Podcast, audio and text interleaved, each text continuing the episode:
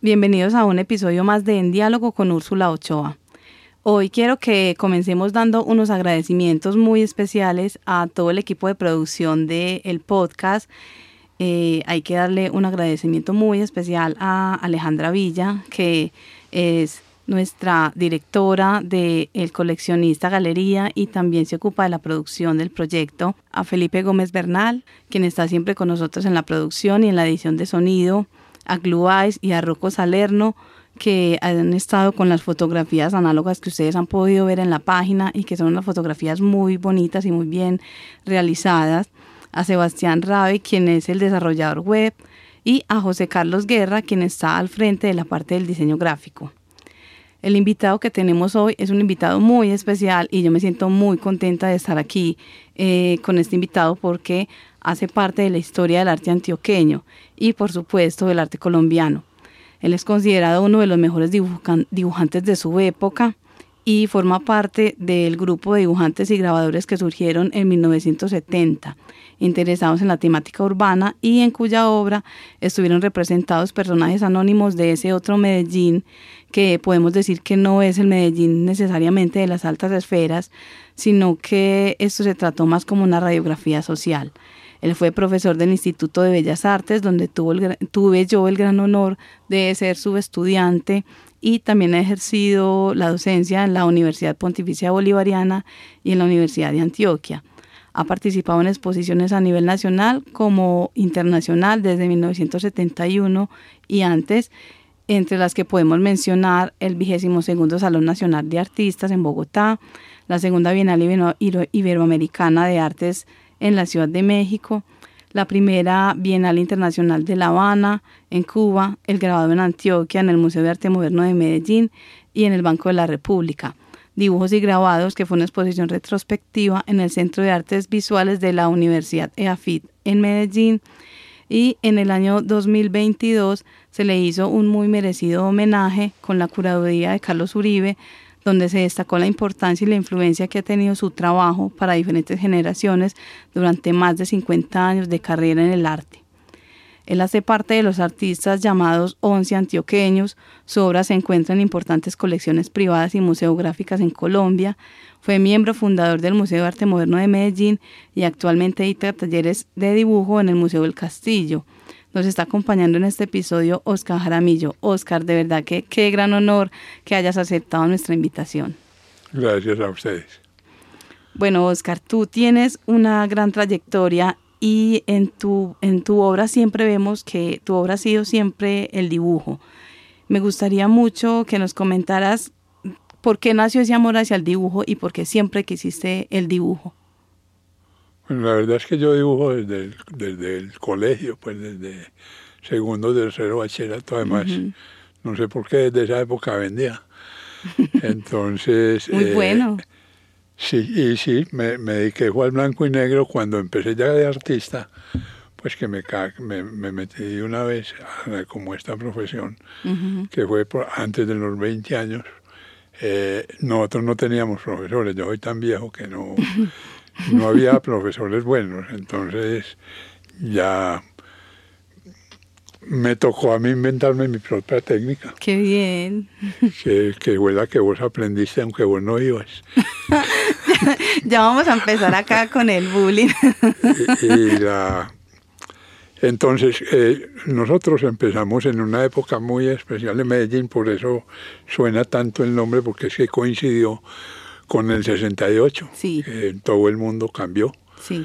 Eh, las bienales de Colter y llegaron los mágicos. Total. Entonces todos esos fenómenos juntos, eh, yo nunca alcancé a tener una obra, yo vendí todo antes de tiempo. Entonces siempre estaba condicionado por el, eh, me decían el próximo o me encargaban directamente una cosa. Entonces no hubo tiempo, ensayé al comienzo pintura, pero como no tuve profesores, sí. Eh, hice unos, eh, un acrílico que está en el MAM, un, otro lo compraron para un museo en Chile, afortunadamente el museo lo quemaron cuando, cuando Allende que eran muy feos, eran muy planos, era como Beatriz González, era la época de, la pintura plana. Sí. Entonces yo quería más atmósfera, una cosa como más de cine de los 50. Qué bien. Entonces me inventé esa técnica con trementina que fui perfeccionando hasta que trabajé. Es una, es una técnica muy, digamos que muy particular y, y, deja pues unos, unos terminados muy bonitos en el dibujo, en lo que son los retratos. Es muy agradecida. Sí, es una técnica muy agradecida. Y también esa parte del dibujo está siempre enfocando la, eh, digamos que en, en, los personajes, ¿cierto? Eh, en tu carrera te interesó mucho como eh, experimentar y buscar como esos personajes que hacían parte de la noche. Yo he visto que te han, te han, te han dado muchos, como muchos títulos como el dibujante de los noctámbulos, el dibujante del bajo mundo, eh, el hombre que descodificaba la noche, el quien Restrepo de alguna manera en un artículo que yo leí escribió como te describió como el espléndido y severo realista. Esa parte de la noche, ¿por qué siempre te ha llamado tanto la atención? Porque no sé si en la introducción lo dijiste, esto no es el Medellín de ahora, era el Medellín de antes de Pablo. Sí. Era una ciudad muy linda, de bohemia, como cálida, era más, no nos tocó la droga, el alcohol. Entonces éramos habladores de bobadas, pero entonces siempre estábamos muy trabajadores todos, pero en la noche salíamos a, a parrandear al centro, Medellín era muy chiquito. Y era tan chiquito pues que a las nueve cerraban todo, entonces nos íbamos o a Lovaina o a Guayaquil, ah. porque era donde estaban los sitios abiertos. Y no éramos nosotros los artistas ni los bohemios, sino todo Medellín. Uno encontraba al alcalde, llevábamos a Marta Trabas y venía, o llevábamos al que fuera. Porque además era como con cantantes, con cantantes buenos, como siempre hubo tango venía mucho cantante argentino. aquí eran las casas de grabación, entonces los cantantes venían acá. Y nos reuníamos en un bar en Junín que se llamaba que se llama Versalles, todavía existe. Versalles. Nosotros, como los, los, nuevos y los viejos, que eran los escritores viejos, y al frente los nadistas. Ah, que fue justo la época en que llegaron ya las drogas, el ácido, una cantidad de cosas llegaron juntas. Sí. Entonces todo Medellín se reunía en esas, en esas dos cuadritas. Eso iba entre el Parque Bolívar y la playa, y eso era Medellín. Entonces todos estábamos de noche, por eso también mi obra hay tanta literatura sobre mi trabajo, total. porque traparrandeábamos juntos. Entonces, ya llegó Pablo y todo, todo cambió, la ciudad se murió, ustedes no tuvieron noche. sí, era ya una cosa muy peligrosa. Sí, los, los guardaban a las 7. Ajá. Entonces, es por eso. Y entonces yo, como era amigo, era de escritores, los mejores conversadores del mundo. Claro. Pero no podía oír a Manuel Mejía dos días seguidos y él no se paraba ni nada, con su ron seguía derecho. Entonces uno, yo miraba, yo soy mirón, yo no soy, no tengo memoria distinta a la visual. Sí. Y los bandidos no se dejaban fotografiar. Claro. Entonces yo los memorizaba y después los dibujaba. Qué Pero de memoria y no retratos, sino lo, que me, lo que recordaba el personaje. es, esa parte, digamos que de esa, esa esencia que se puede, que, que es tan, digamos que tan importante en el retrato, ¿cierto? Y que el retrato eh, en la historia del arte y también en la pintura y en el dibujo es, es un, digamos que desde la parte técnica eh, ha sido eh, muy importante, pero también hablando como desde la parte no solo conceptual, sino como desde las emociones. Precisamente cuando uno ve los dibujos tuyos, yo tengo, yo recuerdo que tengo un libro eh, que desde cuando era tu estudiante que yo fui juiciosa, que conste que yo fui muy juiciosa. No, yo sí, no, yo soy molesta. yo sé, y eran unas clases encantadoras y, y, pude conseguir un libro tuyo y me encantaba mucho y yo lo miro, todavía lo, lo reviso y esos retratos justamente se pueden captar la esencia del personaje a pesar de que son con la misma técnica que es cierto, es grafito con trementina. ¿Cómo, ¿Cómo, se hace, Oscar, para capturar como la esencia del personaje en, en el retrato? Bueno, ya no hago como ya te dije, como yo cuando eran eh, bandidos, como uno sabe cómo, cómo se dibuja una cabeza, uno, uno la armaba y, recordaba a los personajes, no importaba quién estaba haciendo, simplemente el gesto, que la luz es muy linda de noche en las cantinas, entonces era más un problema como de luz. Ya cuando hice el retrato, yo, como te digo, soy mirón, entonces eran eh, encargos. Entonces yo mandaba un fotógrafo bueno y me hacía un rollo de 24 o 36 fotos. ¿Qué? Eh, nunca la, el retrato es hecho con una, sino con las 36, o sea, una mano y una, un ojo y otra. Porque uno con una cámara ahí mismo hacía así. Impresionante, sí. Entonces yo, y, y les daba dos vinos para que se relajaran. claro. Yo digo vino porque es una entrevista, pero eso era ron y aguardiente. Sí, no importa. Entonces uno, sí, y, la mayoría de las veces cuando empecé a hacer retrato, yo le hacía era a los amigos, yo no le hacía a la gente, sino a los amigos, entonces ya los conocía. Sí. Entonces yo entre foto y, y la presencia nunca dibujé en directo, pero sí lo miraba a ver qué le pasaba, porque el ojo picho donde, pues todos somos torcidos. Entonces, sí, Muy bueno, hay que memorizar como al personaje. Y la técnica es muy agradecida, porque en la técnica uno va y viene a necesidad. Sí, puede pausar. Eh, sí, no, uno quita, pone, quita, pone hasta que queda el resultado que uno quiere. Claro. Eh, digamos que cuando, cuando estás en tu proceso o cuando estabas en tu proceso de dibujo, eh, eh, has, estado concentrado como en el personaje siempre, como en sus gestos, o, en qué más piensas cuando, cuando estabas como en ese proceso, en qué pensabas, como reflexionabas en algo o algo específico de ese personaje. No, no, porque además no sé si te acordás, pero es una técnica muy lenta. Sí y es húmeda, entonces hay que estar dejando secar, porque hay que respetar como el papel, no puede con humedad ni eso, entonces es muy lenta, ¿no? Eso no, es más, mientras hacía un retrato podía estar dando clase o...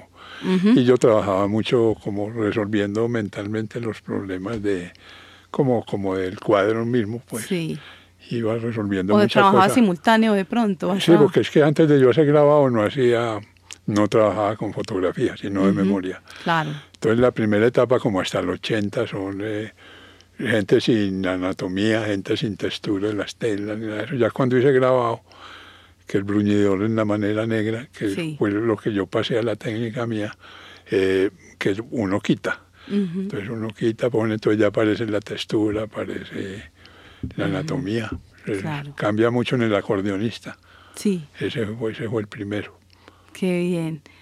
Oscar, tú has sido, bueno, yo tuve la oportunidad de ser eh, tu estudiante y, tienes también muchos, eh, muchos artistas que han sido tus, eh, tus estudiantes y también han sido tus amigos, pues porque eres una persona que de verdad, que pues queremos mucho, pues hay muchos, muchas personas que te queremos y, y como docente has tenido, has sido docente en varias instituciones, ¿cómo ha sido como esa experiencia de ser docente, Oscar? O sea, te ha ¿Has tenido buenas experiencias? ¿Cómo ha sido como tu relación con los estudiantes? ¿Siempre te ha gustado ser docente?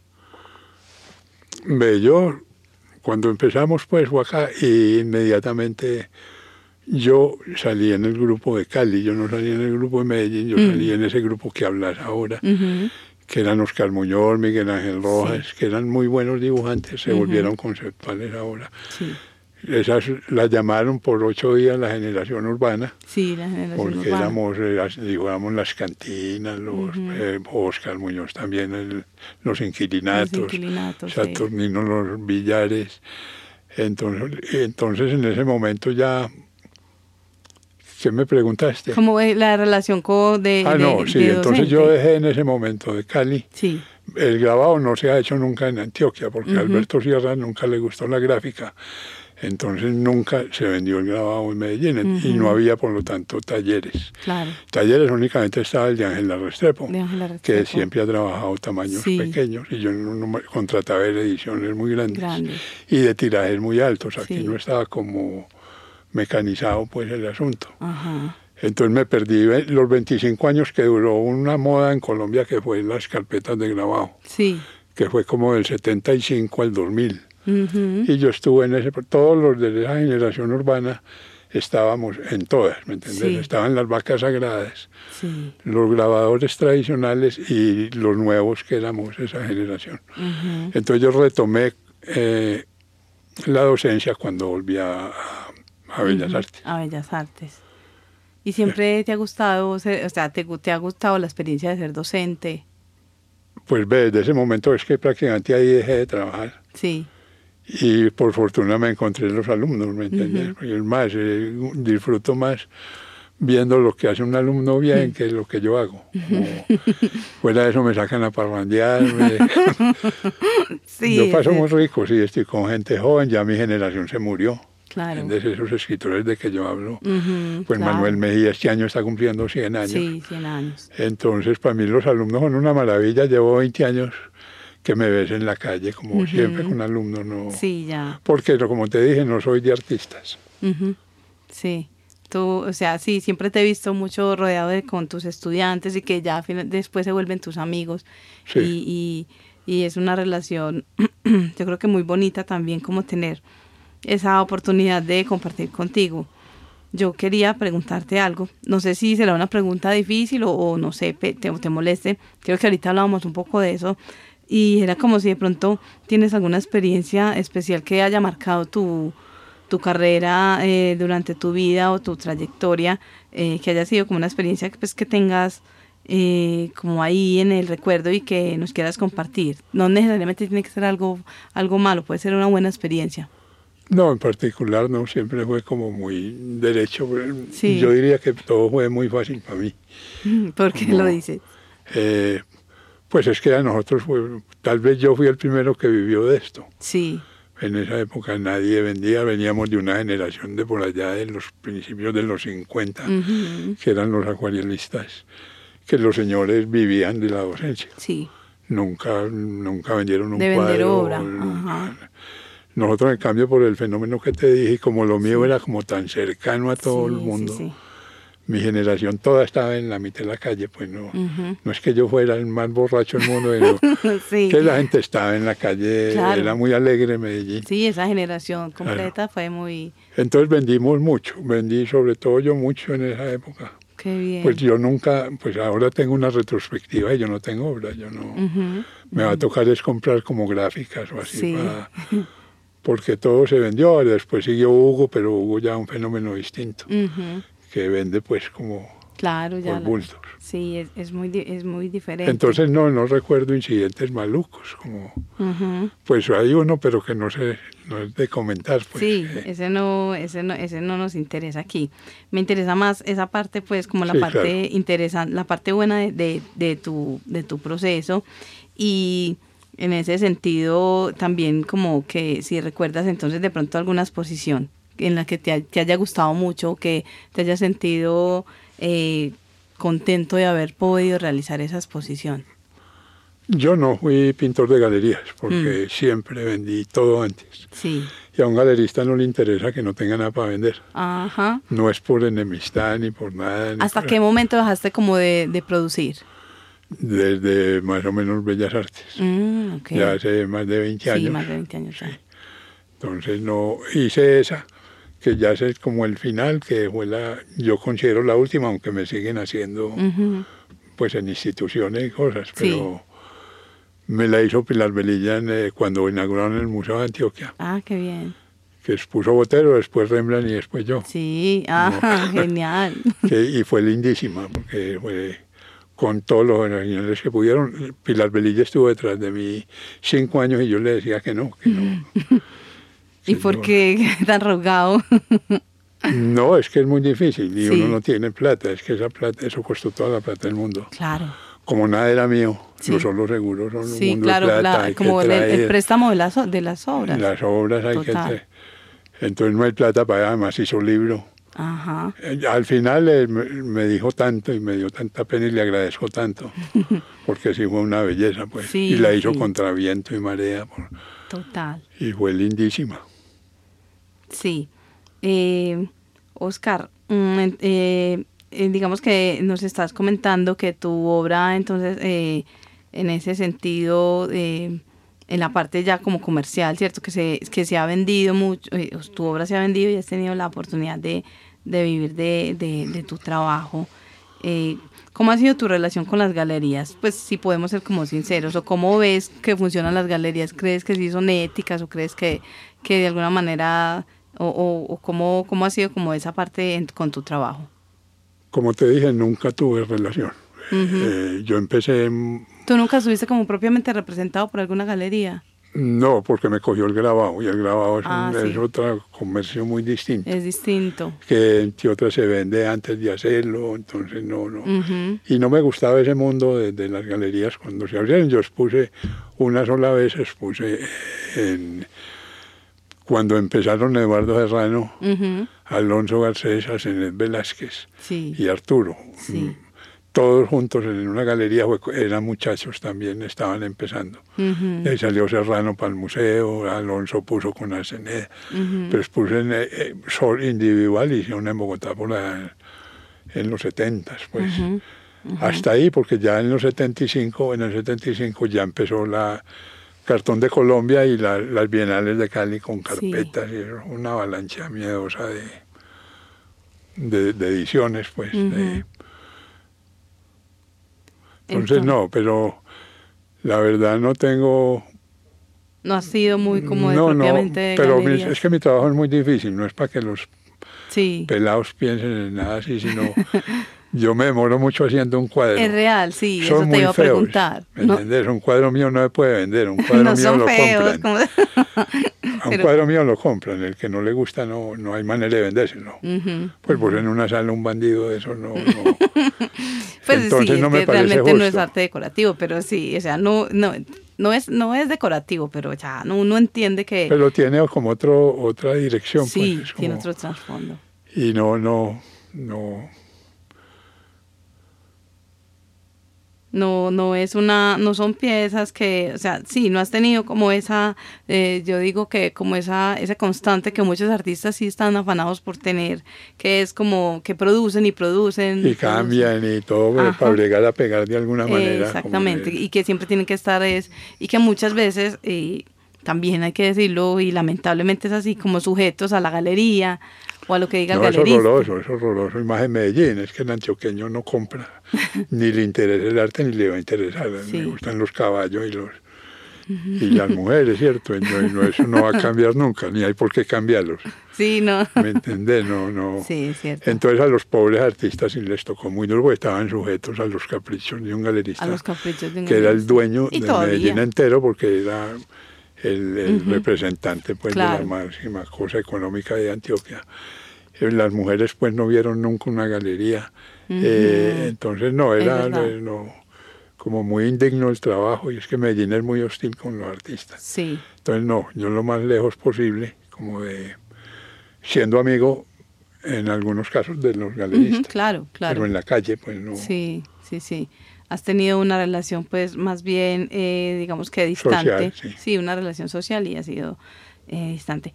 Oscar, yo quería saber, de pronto, como desde tu punto de vista, no sé, cómo, cómo ves esa, es- eh, pues, me parece que es una pregunta importante de hacerla. Yo la he hecho a algunos invitados y es, eh, ¿cómo ves tú que, como que estén funcionando los museos ahora? ¿Cómo ves que estamos, cómo estamos como en, en, en cuestión de museos? Pues viéndolo como desde tu experiencia y desde, y digamos que desde tu punto de vista. Es complicado, ¿eh? no hay nada que hacer, el, el Museo Botero es el. Museo de Botero. Esa- eh, cambiaron la ciudad para hacérselo. Sí, Él dio su colección personal buenísima, Sí, da mm, cantidad de su obra, da plata con cierta frecuencia. Eso se descarta desde él. ¿Me entiendes? Hagan lo que hagan, sí, eso ya no tiene que ver con uno. ¿me sí, es real.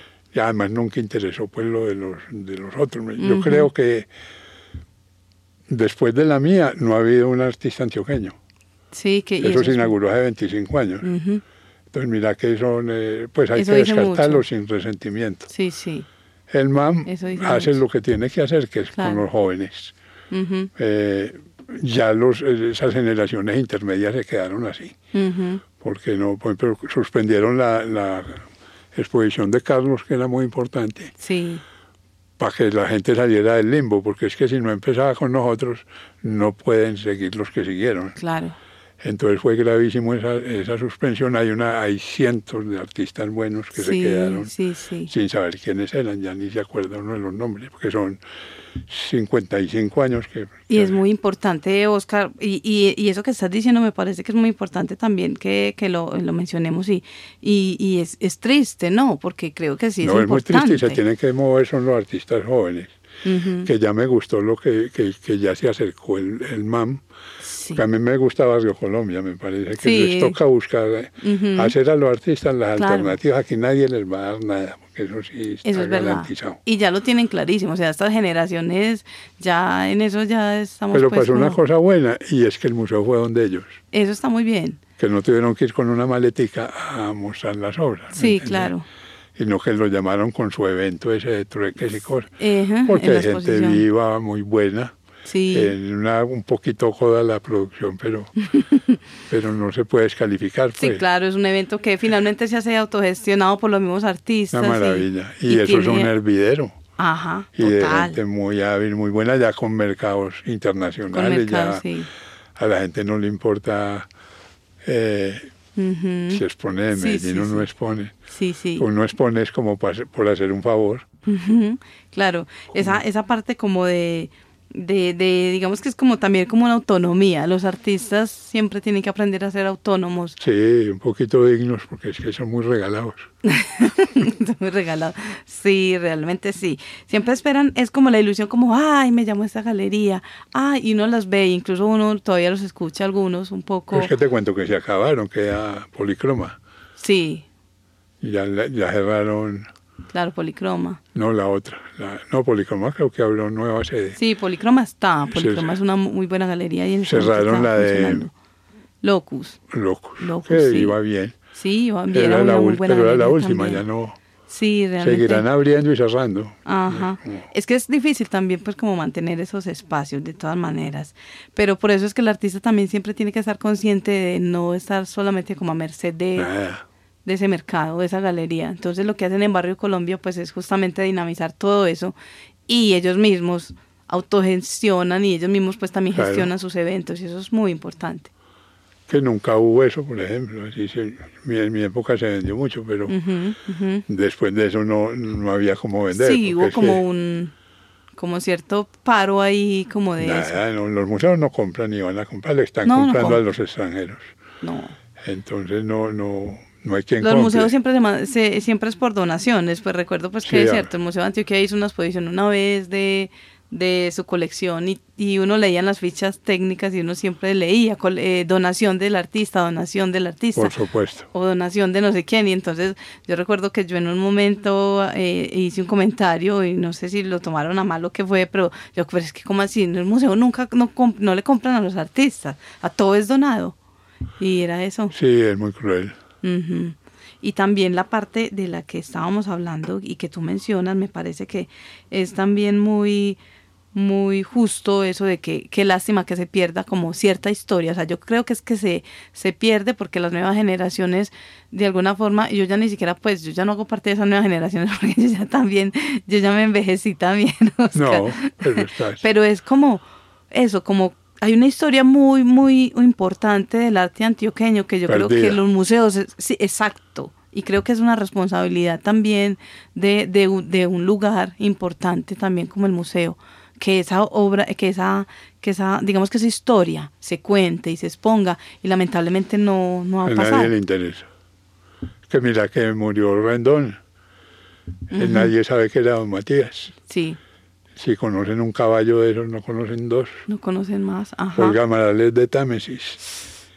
Y nadie sabe quién es Olga de Amaral, que, es- que- está ahí detrás de Botero. ¿me Sí, sí, sí. Como Gregorio. Cuartas tampoco existe. Entonces aquí no importa. El Gregorio mismo Suárez, Cuartas, o sea, es impresionante también. Suárez con su trayectoria, pues, como si nada pasara.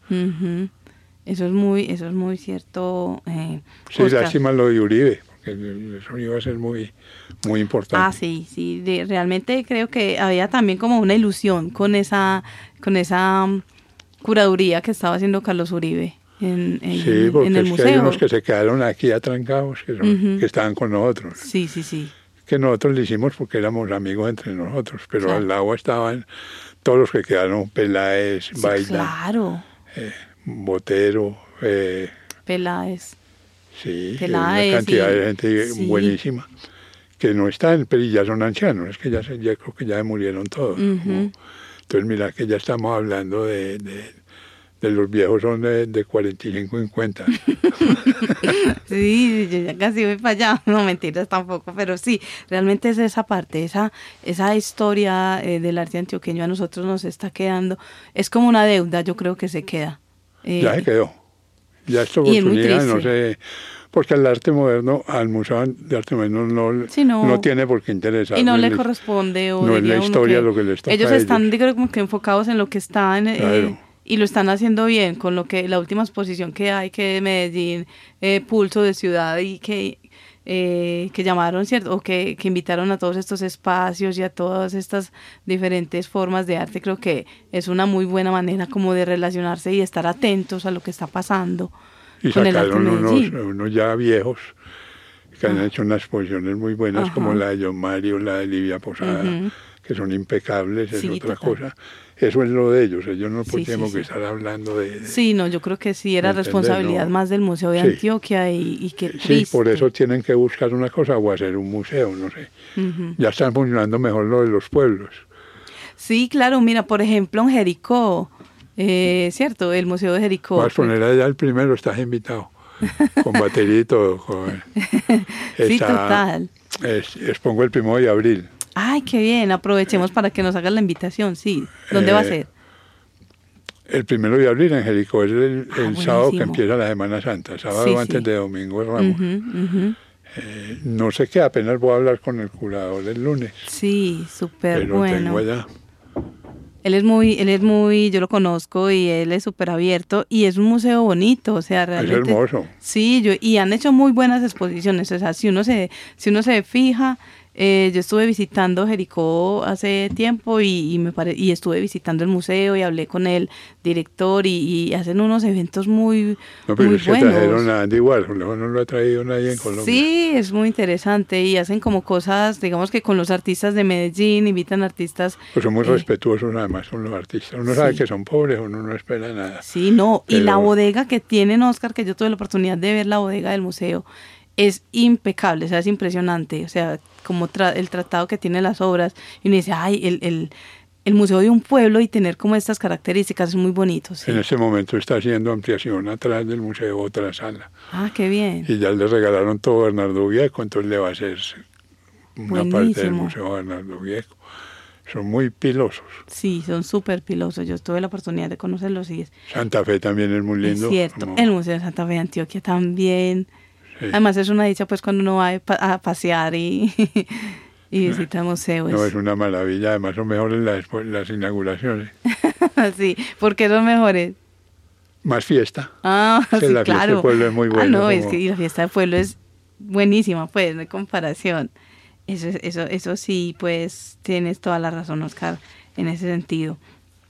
Eh, hablemos entonces, estábamos hablando del museo y bueno, de esa parte y que uno sí quedó como con un sinsabor, eh, sobre todo, y, y pues lo estaba diciendo y lo digo yo, muchos quedamos como con un sinsabor también, como respecto a, la parte que te correspondía a ti, porque pensábamos que te iba a ver como esa parte de la historia y también se había pensado en un homenaje, en hacerle como una exposición a, a- a varios artistas que fueron pues como parte de los once y eso Carlos Uribe lo tenía también Era presente. era completísima. Era una cosa Eran muy cinco, eran cinco años, impresionante.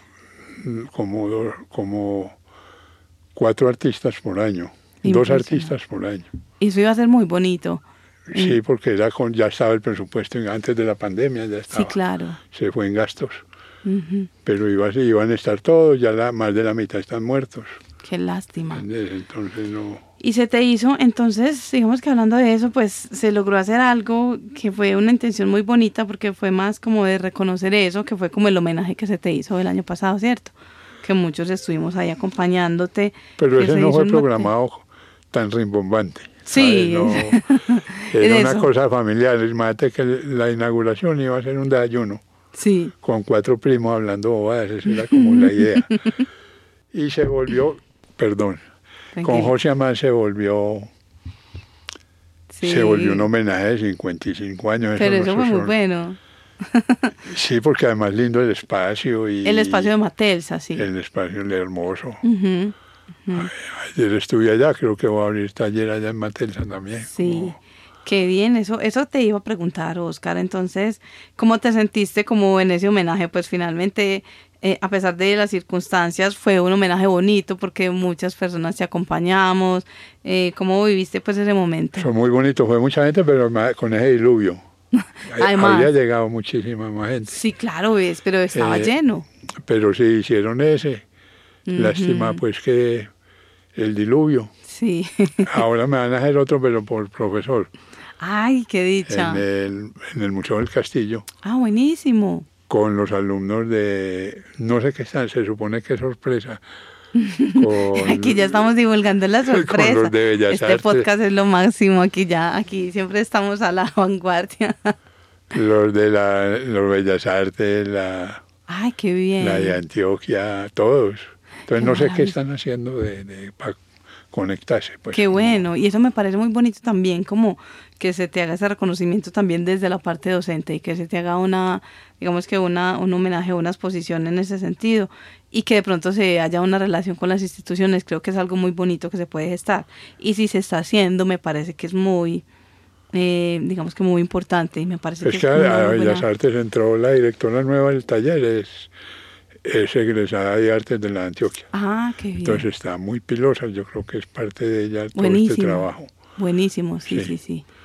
Muy Qué bueno abrir ese espacio para la gente. Claro que ellos hacían pe- pequeño formato, y, ujú. Sí. pero muy bueno que se metan a, a la gente joven. Claro, totalmente. Eso es una, esa, esa exposición no será de pronto, no sabes si la están mm, realizando para que se haga en el Museo del Castillo o qué. Allá ¿La mía? Sí. Es el 20, no sé si 16 o 26 de, de marzo. Ah, qué Pues ya. bien. Pero va a ser en el Castillo. Sí, Ah, pero no sé dónde. claro. No sabes en qué. qué- No, no sé en cuál sala. Sí. Tú todavía estás dictando talleres allá, ¿cierto o no? Yo hoy un día, Mm, el miércoles doy tres, tres horarios, pero como ya no veo, eh, quiero dar más porque me aburro mucho en mi casa porque ya no veo como las peloticas de tenis ni, ni el huequito de golf. Sí. Entonces, Entonces me es desesperante la casa. Sí, Y yo paso muy bueno en los talleres, entonces claro. Yo he visto, yo he visto que voy a abrir allá y de pronto voy en el retiro que está muy lindo. Ah, sí, el retiro también es espectacular. Mucho jubilado, mucho Ujú. de, de este medio, de Sí. mucho gestor. En el retiro también, y está Casa Enzo, ¿cierto? Que también es una... Y sí, y está en la. Piedad Jaramillo, Ajá. Ah, que es muy elegante, porque es que era eh, ministra plenipotenciaria en París. Entonces, Claro. Entonces son gestores ya como de vuelo, eso termina siendo Sí, sí. muy bueno y está lindo el pueblo. Está lindo. Sí, eso, eso es lo que hemos dicho, como que los pueblos están, es muy bonito porque se están enfocando mucho en la parte cultural. Sí, porque ya es turístico, entonces, Sí, claro. entonces se volvió fue turismo. El Claro. suroeste todo es turismo. Sí, es cierto.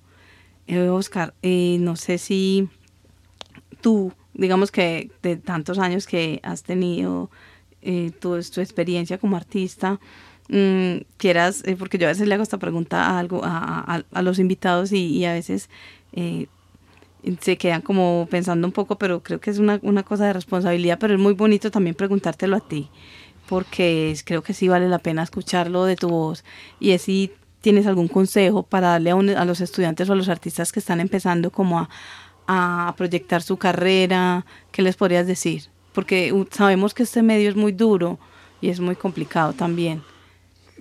A ellos les cambió mucho la vida porque ya están en los medios. Ellos no tienen por qué estar buscando nada en Medellín. Mira que todas estas generaciones de estos, Sí, hecho por internet, a Jorman le llegó por un satélite y a exponer en Rusia. Qué Eh, genial. Nadie trabaja en una playa y produce en Barrio Colombia. sí, sí. ya sí. se mueve distinto la cosa, no es de, de consejo, no. Hay que tra- yo diría que trabajar mucho. Ajá, Es así de simple, eso no tiene ningún misterio. Trabajando, trabajando. trabajando. Y pues y Pues mira, todos esos artistas, yo no sé aquí porque son más distintos. En Bogotá, por ejemplo, los artistas no, pues veías a Roda, a los Cárdenas, unos señores discretos, como no buscaban nada, no hacer su trabajito. ¿entendés? Entonces, Sí. Aquí se le meten a la farándula del bocavos Sí, sí, y a la gartería los que no son, ¿me entiendes? Entonces vuelve una vida horrorosa, como Es verdad, entonces, no, no que trabajen, eso, el que trabaja, mira ese grupo en la Antioquia. total. Sí, yo creo que es también como estar como muy concentrados o disciplinados en su trabajo. Eso, la concentración. con- con- y no buscar de pronto otras cosas que uno ve también a veces en los jóvenes que están como muy interesados es como en la, far- en la esa parte que dices de la farándula, ¿cierto? O en la Sí. fama, o es que quiere y voy a ser famoso, o De que una vez. sí, y, no, y realmente no han hecho mucho para, para Sí, ¿no? Sí, porque uno como, como, es, como docente, porque yo también he tenido la oportunidad pues, de ser docente, uno los ve con esa ínfula, pues, de que ya son, o salen en una exposición y son famosos. Disfrazados, sí, ya eso, no lo aguanta nadie. Hablando mal de los dibujantes, de los, Hablando de los que hacen rayitas. sí, Hablando como- mal del dibujo, hablando mal, sí, mentiras, no, pero realmente sí es eso. Es como eso, estar concentrado en el trabajo. Sí, únicamente. Qué bien. No, yo creo que ese sí es un muy buen consejo, total. O sea, y eso hace que haya un trabajo coherente, que es lo que uno puede leer en, en, en, en tu trabajo, pues definitivamente. Y también creo que en el trabajo de muchos de los artistas y que han sido tus pupilos, no sé si pupilos, pero amigos, que siempre han sido muy juiciosos, que sí, eran los que los mencionabas. pupilos, los pupilos. Que sí es como, es que no más la Antioquia son más de 20 o no. Imagínese, sí, total. Ya con éxito. Allá, se murió un poquito Bellas Artes, lo vi muy mal ahora que volví. Sí, Pero. pero, no, pero no 2000 volviste a dar clase. Este, Allá no. Volví, volví hace tres años cuando la pandemia. Pero ya no era lo mismo. Sí, es que en esa época fue el, el 7, como, como ese grupo que fue. Sí, sí, sí. Y tuvo claro. su hubo en la misma Power. Power en este momento es una figura. Total. Una, una Y figura todos son eso, trabajadores. muy importante, sí. Y sencillos. Yo no sé por qué son tan sencillos. que son- muchos son hijos de maestros. Entonces esos son muy, muy bien educados y muy re- respetuosos. Manejan muy bien la distancia, la ambición. Sí, la ambición también. Sea, hay que ser ambicioso, pero hay que ser realista. Sí, sí, con, y, con, y, algo de, y con algo de razón, pues, no, Ujú, no soñar. ujú. Que se les va la vida ahí como... Sí, sí. Y de pronto eso hace que se eh, estén buscando por donde no es o con personas equivocadas. Y eso Es que puede ser para muy empezar a peligroso. buscar aquí, no sé qué se, qué se puede encontrar. Yo no, no. Sí. Sí, Sí, no, sí. mira, la historia de las galerías que estamos a- ujú, más allá del 2000 y, y aquí hay una. Y somos cuántos millones, tres o más. Sí, son pocas. Sí, Y realmente. que haya no quiere decir que sea un éxito. Claro. Entonces, no. Claro, eso, eso es, eso es real. Yo creo que yo quiero que finalicemos este diálogo, Oscar, y, y no sé qué tan, qué tan extraño te puede parecer esta pregunta, pero a mí me gustaría hacértela.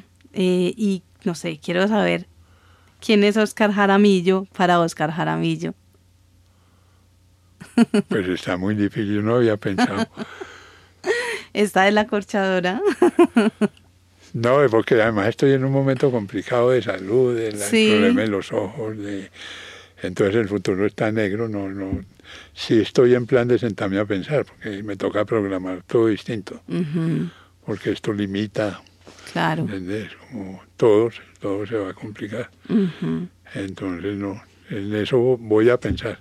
Oscar, ¿has estado, te sientes hasta este momento de tu vida, de tu carrera, te sientes satisfecho? ¿Te sientes bien? ¿Crees que la historia o la vida ha sido justa con Oscar desde la Sí. parte artística y todo? Sí, no, ha sido, sí, he tenido, ¿Te ha ido bien? en general sí, me ha ido muy bien. eh. Para lo que espero, pues, es que yo no, yo no soy ambicioso, pues no fui artista. yo no tengo esos egos de esos señores como... Entonces, por eso mismo, me, estoy bien, sí. Es impresionante porque tú dices que no tienes esos egos, pero cuando uno está contigo, porque yo he salido, pues hemos salido y hemos estado pues eh, en lugares donde hay mucha gente. Es impresionante la gente como te reconoce, o sea, en el espacio, a pesar de que tú no tienes pues como esas ínfulas, porque uno lo nota mucho, es muy bonito eso. De pronto porque soy muy querido. sí, exactamente. Sí, yo, Y, yo, y cuando voy a esos antros, yo voy a ver los alumnos y ese tipo de cosas. Claro. claro, que sí. No, Oscar, de verdad que yo estoy muy contenta de que hayas eh, sacado este ratico. Porque no, muy querida, muchas gracias. Estábamos como detrás, como pendientes, porque sí queríamos... Están invitados, están invitados. Ay, claro, por favor, están invitados a las exposiciones y de todas maneras también vamos a estar ahí como, como recordándole a la gente para que vaya a la, a la exposición en el, en el museo en Jericó, ¿cierto? Va a ser una. Museo. Sí. Y también, pero ese, ese, sí no es aquí, tengo el, el, de Manizales, que no lo conozco. Ah, qué bien. Es como en julio. ¿También van a hacer una muestra? Sí. Ah, buenísimo, hay que estar entonces atentos a eso. Y, y, y Yo les aviso, pero por la fiesta. Claro, ah, claro, allá vamos a estar seguramente, seguramente que sí, ese es un paseo. Sí, porque la de Jericó es muy buena porque Manuel le está cumpliendo 100 años. Claro. El mes en que yo voy a exponer, entonces Buenísimo. yo creo que allá va a haber mucha Y Jericó es bellísimo, Jericó tiene, y tiene unos lugares también culturales y así como nocturnos, o sea, lugares de, o sea, es un pueblo muy bonito y tiene unos lugares muy, muy, es una muy interesantes. Creo que el centro hubo marzo. Ojalá lo levanten. Yo fui hace poco y estaba, estaba cerrado. Sí. Pero es una belleza. Es una belleza, total. yo tengo la esperanza de que esté abierto. Ah, qué bien. Como para rematar allá, porque es que caben miles. es que es genial, es genial, es muy bonito ese centro. No, buenísimo, Oscar, de verdad, muchas gracias. No, a ustedes y espero verlas allá y antes también. Claro que sí. Bueno, y a ustedes que nos escucharon, muchísimas gracias. Eh, fue un placer haberlos acompañado.